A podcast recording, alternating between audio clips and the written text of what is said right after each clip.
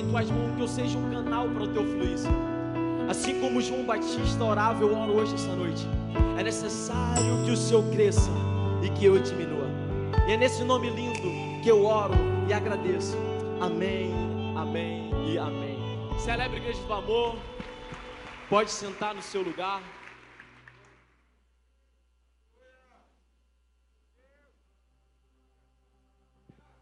Graça e paz, igreja do amor? Não, não vou perguntar de novo. Graça e paz, igreja do amor? Amém. Não fazia a brincadeirinha do Santa Cruz, de esporte não, porque porque a galera já sabe, né? Nação, obrigado, nação tem que ser santa, tá vendo? Mas brincadeiras à parte, é um hoje é um privilégio estar aqui com vocês hoje essa noite. A primeira quarta-feira do ano, do ano do ilimitado de Deus, e para mim é uma honra estar celebrando, estar cultuando junto com, com, com vocês. E assim como a pastora Talita ela pede, eu quero pedir também. Vocês me ajudam a pregar, amém? Se estiver ruim, você diz, ei, dá um tempo, mais rápido. Mas se tiver bom, vocês, aleluia, glória a Deus, celebra, porque aqui é a casa do seu pai, você tem liberdade. Amém? Posso contar com vocês? Amém. amém. Vamos embora. Hoje o tema da pregação é três conselhos para enterrar o 2020 de uma vez por todas. Genial.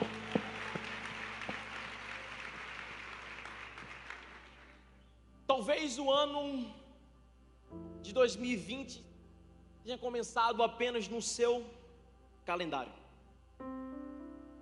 O problema é que muitas, muita da gente atualiza o seu calendário mas não atualiza o seu coração. Se nós parássemos para pensar, o ano de 2021 já acabou, mas em dados momentos, a gente vive o ano de 2020. Nós sabemos que esse ano é um ano do ilimitado de Deus. E é isso que nós temos que ter enraizado no nosso coração. Talvez Vivemos acontecimentos no ano de 2020 que nós não queríamos, que nós não esperávamos. Talvez o desânimo bateu na nossa porta. Às vezes a tristeza, a dificuldade, veio a pandemia. E no seu coração você gerou uma expectativa para que o ano de 2020 tivesse acabado. Eu acredito que quando estava próximo do dia 31, você, meu Deus do céu, dá tudo, mas não dá meia-noite. Você esperou por esse momento, você ansiou por esse momento. Mas ao final de tudo, 2020 acabou e 2021 chegou.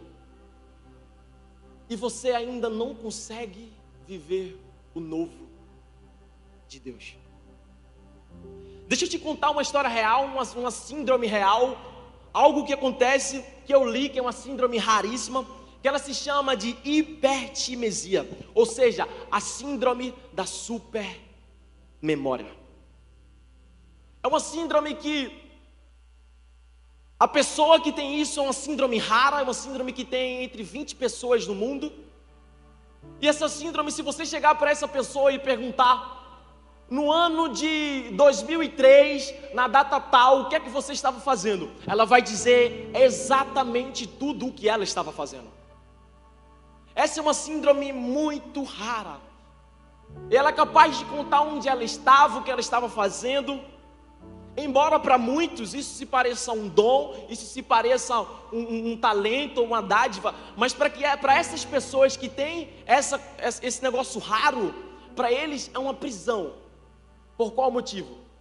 Porque eles não conseguem viver o hoje e nem o futuro. Por quê? Porque eles sempre estão lembrando do seu passado. Ou seja, eles têm uma falsa sensação. Eles têm sempre vem na sua memória algo do seu passado. E não sobre o seu hoje, não sobre o seu futuro. E o que acontece conosco, o nosso cérebro, ele descarta aquelas, aqueles pensamentos, aquelas, aquelas é, é, é, como é que eu posso dizer? Aquelas imagens que não vão nos trazer nada de proveitoso e armazena aquilo que construímos durante nossa vida que nos impactaram, que nos transformaram. E diante disso nós temos esse privilégio Mas talvez, eu creio que aqui não tem ninguém com essa doença, mas às vezes o diabo coloca isso no nosso coração. Aquela falsa, aquela falsa sensação de estarmos vivendo preso no passado. Onde o que Deus espera de nós é que a gente viva o presente e o futuro. Onde o que Deus quer que nós é que nós sonhamos com o nosso futuro. Porque esse ano é um ano do ilimitado de Deus. E talvez você esteja lembrando do que deveria ser esquecido. Talvez você esteja revivendo na sua mente o que deveria superar. Ou guardando aquilo que deveria liberar do ano de 2020. Ou seja, o que Filipenses 3, 13 e 14 diz é assim, irmãos, não pensem que eu mesmo já tenho alcançado, mas uma coisa eu faço. Esqueço-me das coisas que ficaram para trás e avanço para que estão adiante de mim. Prossigo para o alvo a fim de ganhar o prêmio do chamado celestial de Deus em Cristo Jesus. Eu queria que você repetisse a palavra prosseguir. Não, mais forte, prosseguir. Essa mesma palavra que é citada aqui, ela é citada em Filipenses 3:12. E esse verbo citado em Filipenses, ele tem um sentido de esforço intenso. Os gregos costumavam usar esse termo para descrever a mesma sensação que um caçador tinha ao perseguir uma presa. E diante disso, nós precisamos prosseguir para o nosso futuro e precisamos prosseguir para o alvo que é Cristo. Aí a pergunta que eu te faço: você já viu algum caçador esperar a sua presa sentado? Então, essa é a mesma sensação que nós devemos ter. Nós precisamos prosseguir com a mesma sensação que um caçador tem em busca da sua presa. E nós precisamos prosseguir direto para o nosso alvo. E é tempo de prosseguir. Deus te trouxe aqui para dizer, filho, filha, é tempo de você prosseguir. Então, se você quer viver o novo, ano ilimitado de Deus, se quer viver o novo em 2021, devemos seguir três conselhos. Vou te trazer hoje, nessa noite, três conselhos. E o primeiro conselho é: resolva as pendências do ano velho. Gênesis 19, no versículo 7, diz assim: havendo-os levado para fora, disse a um deles: Livra-te, salva a tua vida, não olhes para trás, nem para em toda a campina, foge para o monte, para que não pereças. Essa palavra nos fala sobre a família de Ló, onde Deus ia derramar o seu juízo sobre Sodoma e Gomorra, e Deus pede para que eles não olhassem para trás a partir do momento onde Deus exterminaria Sodoma e Gomorra. E a sua família, Ló saiu com sua esposa. E diante daquilo, Sodoma e Gomorra era como se fosse o mundo que nós vivemos hoje. E Ló e sua família era como se Cristo estivesse nos libertando e nos trazendo para, para próximo dele. Então, diante disso, a mulher de Ló, ao sair, gerou nela um senso que não deveria gerar. A partir do momento quando o Senhor falou para que eles não olhassem para trás, a mulher de Ló naquele momento olhou. E a palavra de Deus nos ensina que ela virou uma estátua de sal. O que nós precisamos entender é que nós devemos sair do lugar não apenas geograficamente falando. Nós precisamos sair do lugar com o nosso coração também. Se nós parássemos para entender e observar, nós passamos o ano de 2020. Não tem como voltar o ano de 2020. Mas nós não necessariamente, nós não só precisamos sair geograficamente do ano de 2020, mas o nosso coração também precisa sair do ano de 2020. As nossas atitudes, os nossos comportamentos. É preciso que o nosso coração saia de lá. É preciso que aquele ano velho seja deixado para trás para que a gente possa viver o novo de Deus. Mas talvez em seu coração você esteja vivendo ainda o ano de 2020. Talvez as pessoas te magoaram em 2020 e você tem carregado isso. Talvez as pessoas te entristeceram no ano de 2020 e você tem carregado isso. Talvez o desânimo bateu na sua porta no ano de 2020 e você tem carregado isso. Talvez as dívidas não pagas em 2020 Você tem carregado isso. Talvez os pecados. Mas a ordem do Senhor para a nossa vida é não olhar para trás. Deus estava dizendo para a família de Ló que ali seria o fim de tudo aquilo. E que o coração deles deveriam estar totalmente desprendido. Mas a mulher de Ló desobedeceu a ordem divina. Em Gênesis 19, 26 diz: E a mulher de Ló olhou para trás e curvou-se e converteu-se numa estátua de sal. A palavra hebraica para olhar significa nabate, também significa contemplar, mostrar consideração, prestar atenção.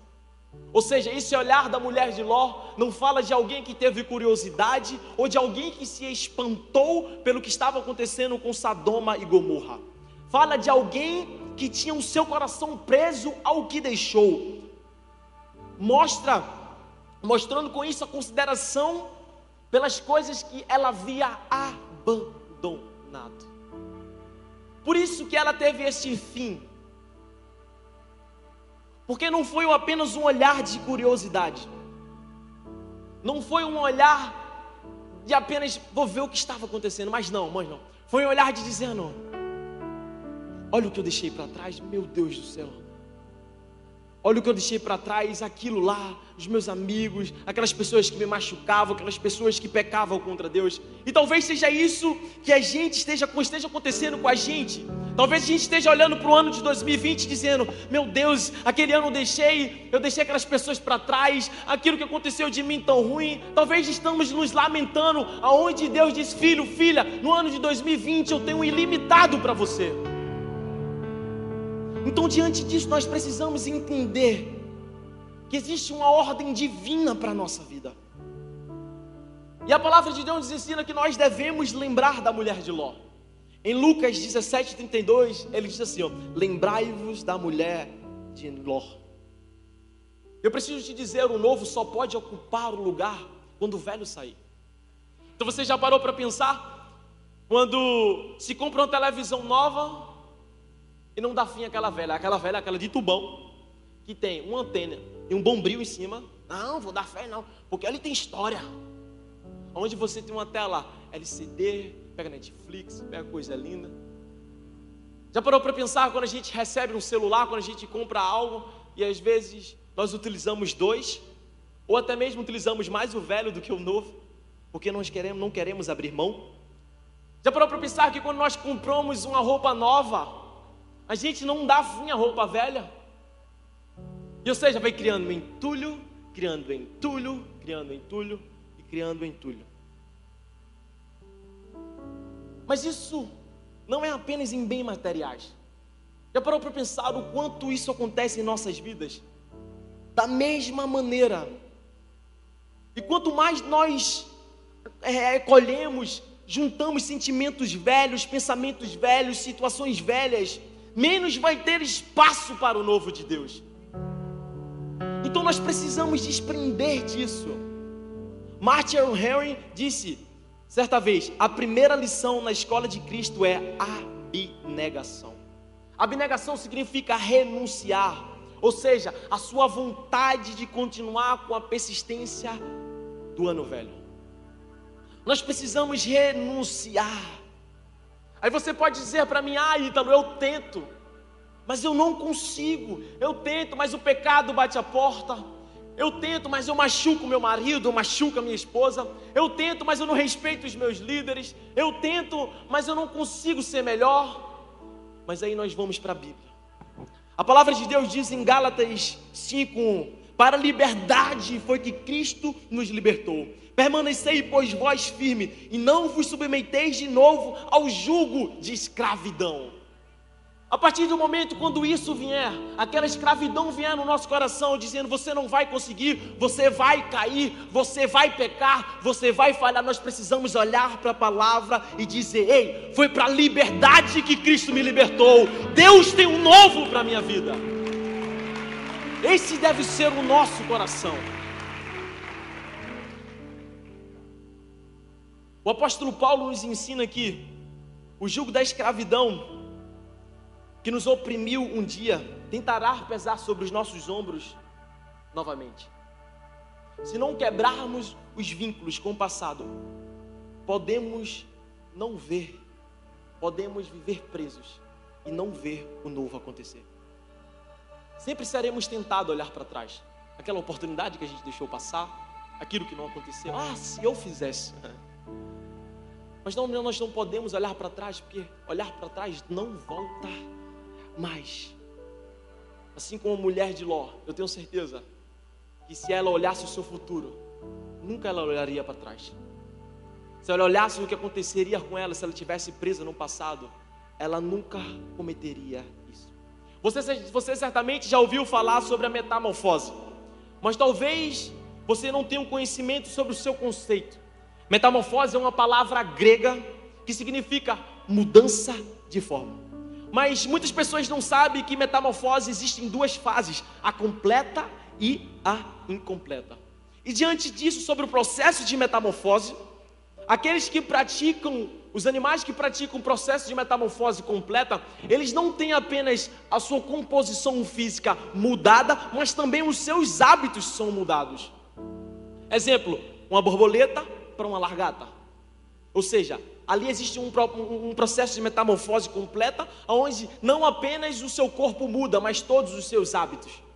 E também existe a metamorfose incompleta, que é aqueles que muda o seu corpo, mas os seus hábitos permanecem o mesmo. Talvez nós tenhamos vivido essa metamorfose, vivido essa metamorfose incompleta a gente pode até ter uma mudança pequena no nosso corpo, uma mudança pequena na nossa história, mas os nossos hábitos continuam os mesmos. Os nossos hábitos permanecem o mesmo. Preciso te dizer, enquanto seu coração estiver enraizado no passado, o futuro ele não vai conseguir florescer. Nós precisamos de desprender do passado para que floresça e precisamos desprender do passado tendo a consciência espiritual. Então nós precisamos entender que se Deus colocou um deserto na nossa vida é para que a gente possa passar. Nós perdemos muito quando nós olhamos para trás, nós perdemos muito quando nós olhamos para o nosso passado. E para a gente viver o novo, nós precisamos olhar para o novo que Deus tem para nós. Nós precisamos tirar o foco daquilo que nos desprende de viver coisas novas, de coisas excelentes perante ao Senhor. E focar naquilo que Deus tem para a gente. Certa vez eu vi um comentário que dizia assim: Aquele que desperdiça o hoje, lamentando o ontem, desperdiçará o amanhã, lamentando o hoje. Nós precisamos entender que não adianta se lamentar. Existem coisas que não voltam mais. E eu volto a dizer, eu sempre conto essa história, mas para onde eu for eu vou contar porque foi algo que marcou a minha vida. Foi difícil no momento onde da minha vida, onde eu esperei algo tanto acontecer. E essas coisas não aconteceram, para quem não me conhece, eu sempre amei jogar futebol, entrei para essa vida, e a minha primeira oportunidade como jogador profissional, eu fui expulso. Televisionado na Globo, minha família toda assistindo, eu fui expulso. Muitos dizem que era para vir para o culto das cinco. Existe essa piada, mas naquele momento, brincadeiras à parte, foi um dia muito difícil. Era o meu sonho. Os meus pais estavam na torcida. Fui expulso no segundo tempo, o jogo estava 0 a 0 e quando eu saí para o vestiário, parecia que tudo se desmoronou. Eu não olhava, não via saída, eu não assistia mais televisão, eu tirei a minha barba, eu não andava mais de ônibus, eu tinha medo. Aquilo me machucou. Mas hoje eu olho para trás e eu digo, Deus, muito obrigado. Talvez se eu tivesse naquele momento obtido fama, obtido algo do tipo, talvez eu sairia do caminho do Senhor. E por isso hoje eu levanto as minhas mãos para o céu e digo: Senhor, valeu a pena, valeu a pena porque eu estou diante do teu processo, eu estou diante do teu propósito. Por isso que nós não devemos olhar para o nosso passado. E não somente isso, O segundo ponto, trace um caminho para chegar até os seus objetivos. Para desenterrar o 2020 uma vez por toda, trace um caminho para chegar ao seu objetivo. Lucas 14, 28 ao 31 diz assim: Qual de vocês, se quiserem construir uma torre, primeiro não se assenta e calcula o preço, para ver se tem dinheiro suficiente para completá-las? Pois, se lançar um alicerce e não fores capaz de terminá-lo, todos que virem rirão de você, dizendo: Este homem começou a construir e não foi capaz de terminar.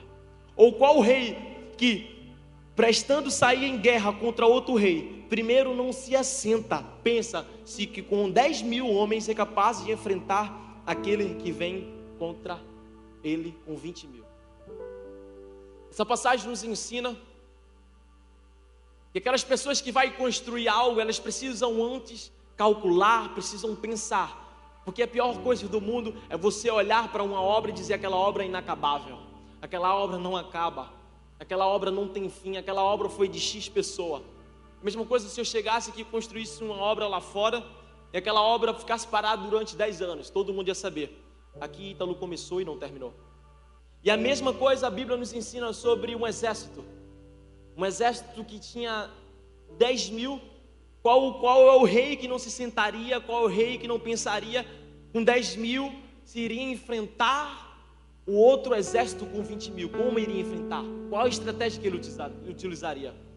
Então, diante disso, se esse rei ele não pensasse, se esse rei não parar, é nada mais nada menos do que ir para uma missão suicida. Então preciso te dizer que não tem como viver o novo e vencer os desafios se você não planejar. Quando quanto menos você planeja, menos você realiza. Para entrar numa guerra é preciso pensar.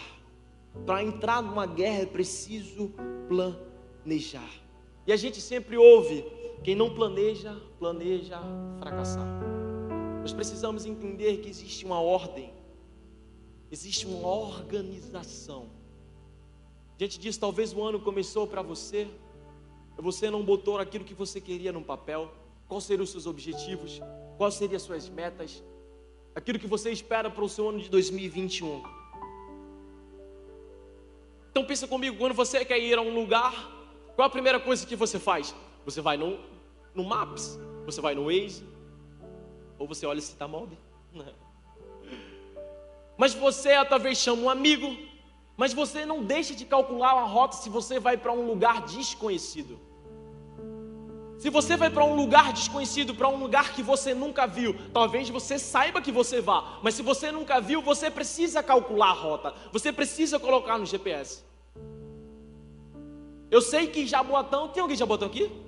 Tem não? Tem? Ali, ali, ó, vieram de longe, hein? Mas eu sei que Jaboatão existe, eu sei onde é, mas eu não sei como chegar. E para isso eu precisaria o quê? Pesquisar, eu precisaria botar no Maps, eu precisaria, precisaria botar no Waze, para que eu pudesse chegar até lá. Certa vez um filósofo disse: não se pode planejar o futuro pelo passado. Então é a mesma coisa que nós temos que ter essa consciência. Eu não posso planejar o meu futuro baseado no meu passado. Eu não posso é, planejar o meu 2021 planejado no meu 2020. Eu preciso olhar para frente e dizer: ei, meu 2021 é um ano novo. 2020 já passou. As coisas velhas eu deixo para trás. Eis que tudo se faz novo. Não é à toa que todo ano, todo ano, o Senhor sempre dá uma, uma nova visão ao pastor Arthur, uma nova mensagem, uma nova palavra profética. Ano passado foi o ano da porção dobrada, amém. Mas esse ano é um ano do ilimitado de Deus. Nós precisamos compreender aquilo que está sobre a nossa vida. E não tem como nós olharmos para frente se nós estivermos presos no passado. Porque Deus nos chamou para progredir, não para regredir. Deus nos chamou a andar para frente. Deus te chamou para que você pudesse sempre andar para frente. Porque Deus tem um plano estratégico para a nossa vida. Mas para isso nós precisamos de planejamento. Nós precisamos sentar, nós precisamos planejar. Em Provérbios 16, 3 diz assim: Consagre ao Senhor tudo que você faz, e os seus planos serão bem-sucedidos. A palavra de Deus diz: os seus planos. Ou seja, nós precisamos traçar os nossos planos baseado naquilo que Deus tem para nós. Mas nós precisamos ter um entendimento que nós precisamos planejar, nós precisamos avançar. Quem aqui já andou de, de, de, de carro, já pegou, botou um Waze? Pode imaginar quando a gente entra numa rua errada, o que, que ele faz? Recalculando, recalculando, recalculando, recalculando, até ele achar uma rota certa. E a mesma coisa acontece com as nossas vidas. Nós precisamos planejar, e se nós estivermos na rota errada, Deus vai dizer: ei, ei, ei, recalcula, recalcula, recalcula, porque o que eu tenho para você é muito melhor. Se você for por esse caminho, você vai desviar. Então vem, recalcula, recalcula. Quando você chegar lá, você dizer: Pai, muito obrigado porque eu cheguei até o meu propósito, porque eu planejei, porque eu tracei, e durante o percurso o Senhor me ajudou. Então é isso que nós devemos entender. Precisamos planejar. Não somente planejar, mas consagrar tudo ao Senhor. E podemos e devemos planejar. A palavra de Deus nos ensina que havia 400 anos de sofrimento no Egito, seu povo. E depois disso, Moisés, que seria o libertador do povo, passou mais 40 anos na casa de Jetro e 40 anos do deserto com o povo de Israel. Mas você parou para pensar que você não acha que Deus poderia ter feito tudo isso de um dia para o outro? Deus não poderia ter libertado o seu povo de um dia para o outro? Mas o Senhor escolheu preparar, o Senhor escolheu cuidar dos seus. O Senhor sabia que aquilo não era o momento. Mas para isso, nós precisamos entender que, ainda que na nossa vida não aconteça algo, nós precisamos ter em mente que sempre estaremos planejando, porque ainda que demore, eu sei que o Senhor está me preparando, eu sei que o Senhor está recalculando a minha rota para que eu possa chegar ao meu destino final. Por isso que nós devemos andar sempre preparado. Entender que Deus sempre tem coisas grandes para a nossa vida. Entender que Deus sempre nos reserva o melhor. Entender que Deus sempre quer o melhor para nós. Mas é impossível Deus derramar uma bênção sobre alguém que é totalmente desorganizado, alguém que não tem responsabilidade de cuidar daquilo que é seu. Nós precisamos entender que Deus é zeloso. Deus é um Deus cuidadoso. E por isso que nós somos a imagem e semelhança dele, nós também precisamos ser. Nós precisamos colocar tudo que, que a gente deseja no ano de 2021 na ponta do lápis. Para dizer, Pai, aqui estão os meus planos, aqui estão os meus sonhos, é onde eu quero chegar, Senhor. E se for necessário, recalcula essa rota, porque a tua palavra nos ensina que os teus sonhos são melhor do que os meus. Mas nós precisamos planejar. Certa vez existia uma história que contava sobre um grande engenheiro estava sobre uma obra e aquele a equipe dele não contava os materiais, não calcularam os materiais, levantaram a obra de qualquer jeito. E aquele rapaz, não, isso não vai dar certo. Isso não vai dar certo. Não, mas você não está nem aí, você nem sabe. Mas tá bom, isso não vai dar certo. Naquele mesmo instante, antes de concluir a obra, o edifício veio abaixo. E como aquele ditado, ele falou: Eu disse. Mas o pior não é nada. O pior é que ele foi demitido. Pelo simples fato dele avisar. Mas aquelas pessoas não quiseram entender Sério que ele estava agorando. Sério que ele estava trazendo coisas pessimistas. Se parássemos para pensar, talvez a gente esteja construindo algo grande, mas sem a organização. E Deus está dizendo, nos mostrando, dizendo, filho, não é por aí. Filha, você sabe o caminho. filha, você sabe por onde andar. E quando tudo desmorona, primeira coisa que a gente diz é: O Senhor me abandonou, o Senhor me deixou. Mas ele estava dizendo, ele sempre disse, filha, eu sempre te disse que não era para ir para aí. Mas ainda que tudo venha ido à tona, eu estou aqui para te ajudar a reconstruir. E muito melhor, e muito maior. Sabe por quê? Porque o nosso Deus ama planejamento. Para que o planejamento a gente não possa se perder durante o processo. Quando tudo está planejado, quando a gente traça aquilo que a gente quer, a gente não se perde diante do processo, porque a gente sabe aonde nós queremos chegar.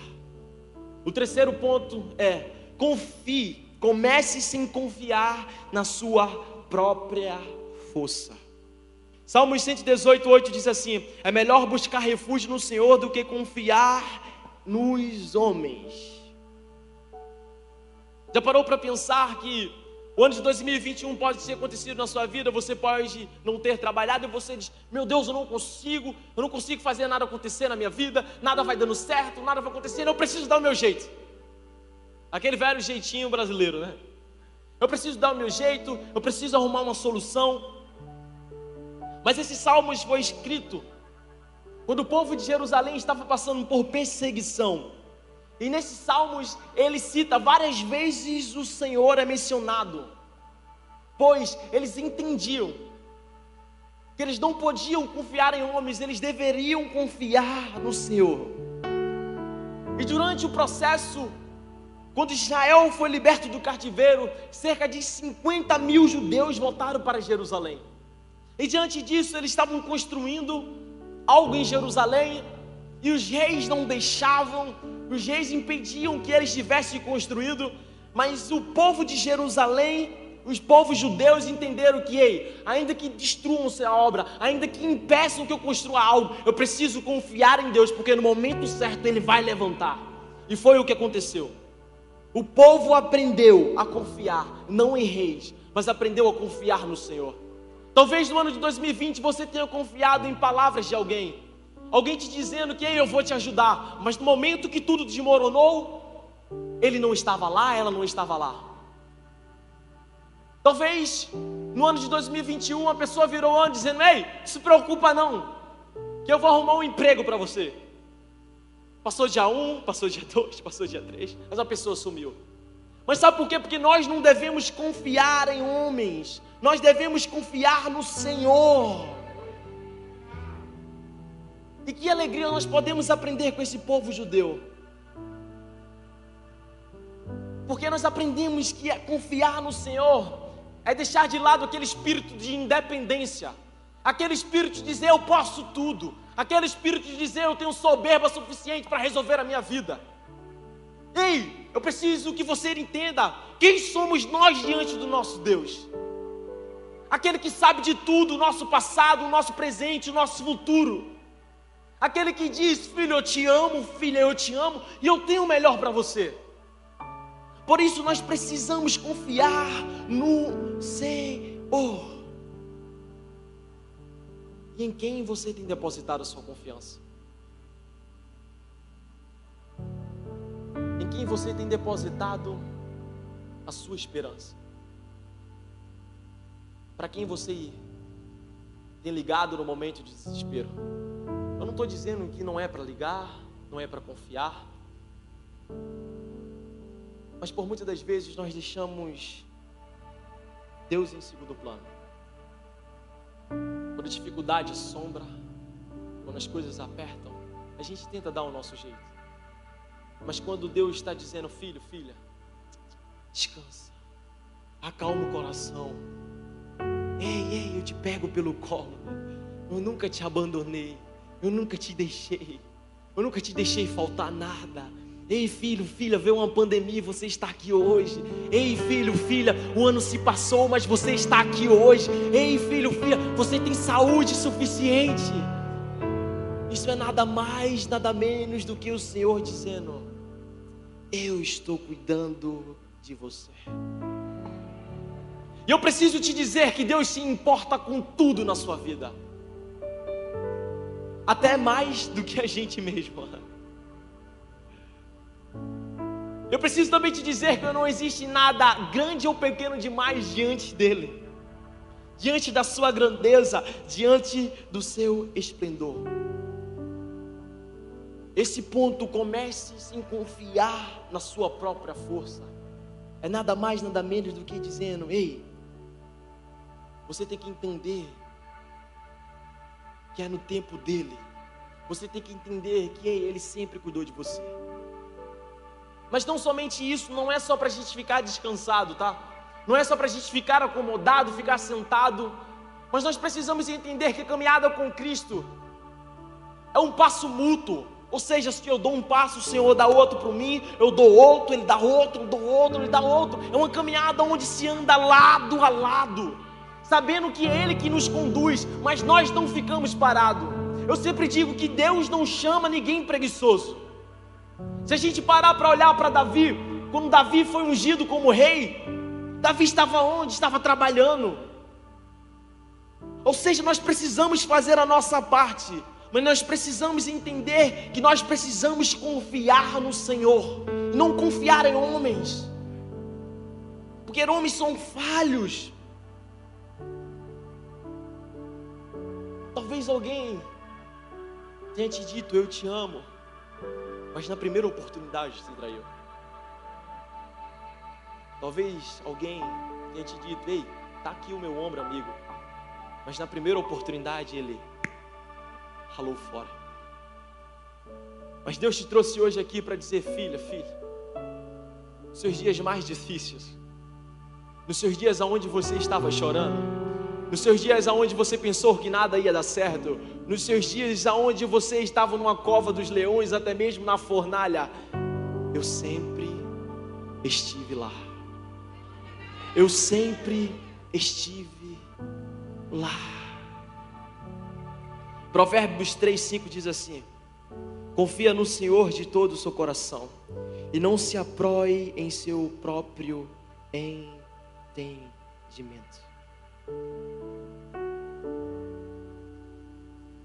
Essa palavra, essa parte da Bíblia nos ensina também o que acontecia muito em Segunda Reis, onde os governantes, o rei se apoiavam nos seus oficiais, e Deus já havia alertado que ao, acontecer isso haveria morte. Mas talvez tenha acontecido isso na nossa vida. Talvez esteja vendo o processo inverso onde era para Deus ordenar, o Senhor ordenar o que nós devemos fazer, às vezes somos nós que ordenamos o que Ele deve fazer.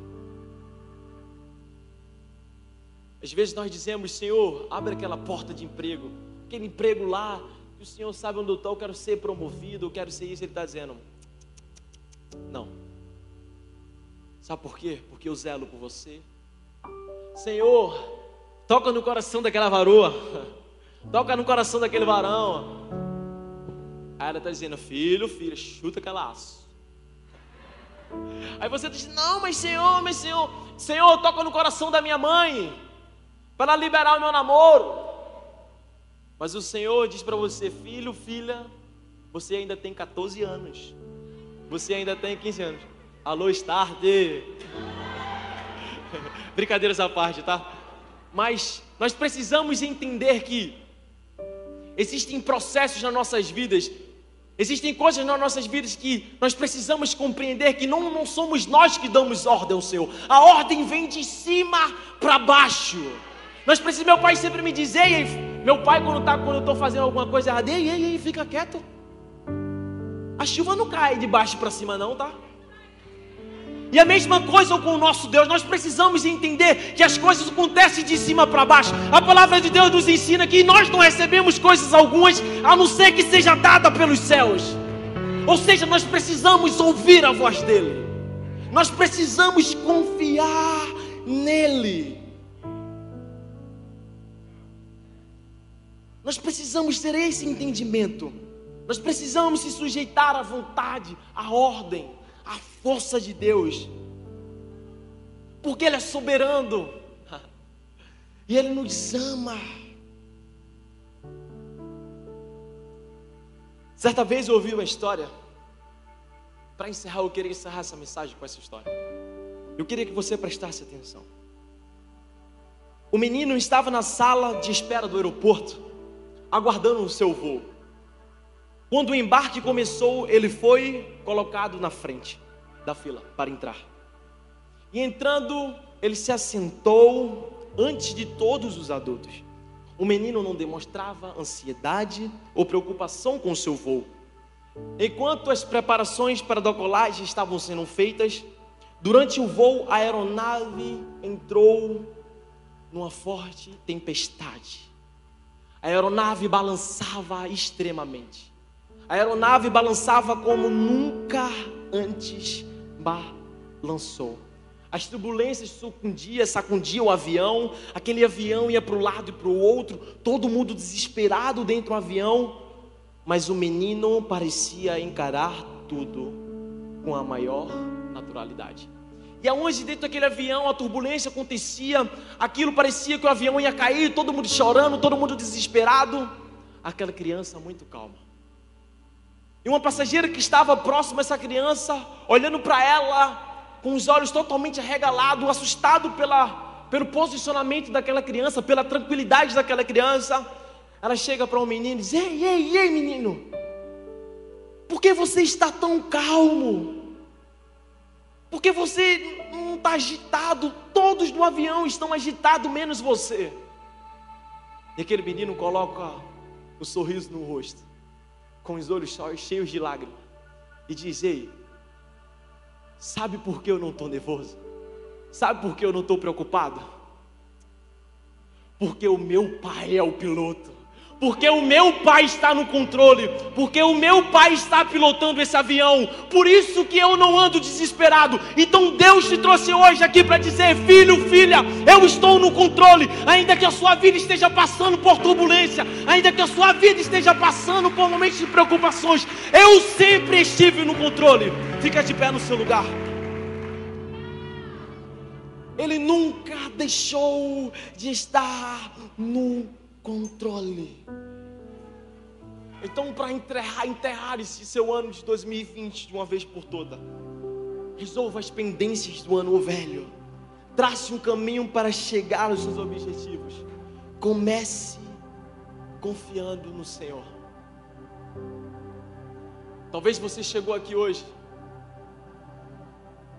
não entendendo porque o seu barco estava afundando não entendendo porque o seu avião estava querendo cair, ou porque a sua vida estava passando por momentos de turbulência, ou dificuldades que você nunca imaginou. É por isso que eu te pergunto hoje, essa noite: quem está no controle da sua vida? Talvez não somente no ano de 2020, Talvez você não esteja apenas preso no ano de 2020, mas no ano de 2018, 2019, 2017. Mas por que na condução da sua vida não existia alguém chamado Jesus? E hoje ele te trouxe aqui para dizer, filho, filha, eu quero assumir o controle da sua vida. Eu quero governar a sua vida. Eu quero levar você a lugares altos onde você nunca imaginou.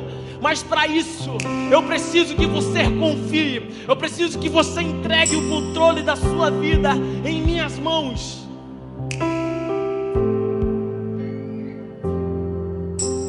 Então eu vou fazer uma contagem de 1 até 3. Se você quiser deixar esse Deus conduzir a sua vida, conduzir o barco da sua vida, conduzir o seu avião e entender que, que ainda que passe por turbulência, Ele sempre vai estar lá. É só você levantar a sua mão depois de contar de um até três. E lembre sempre que Ele nunca vai te abandonar. Lembre sempre que Ele sempre vai estar ao seu lado.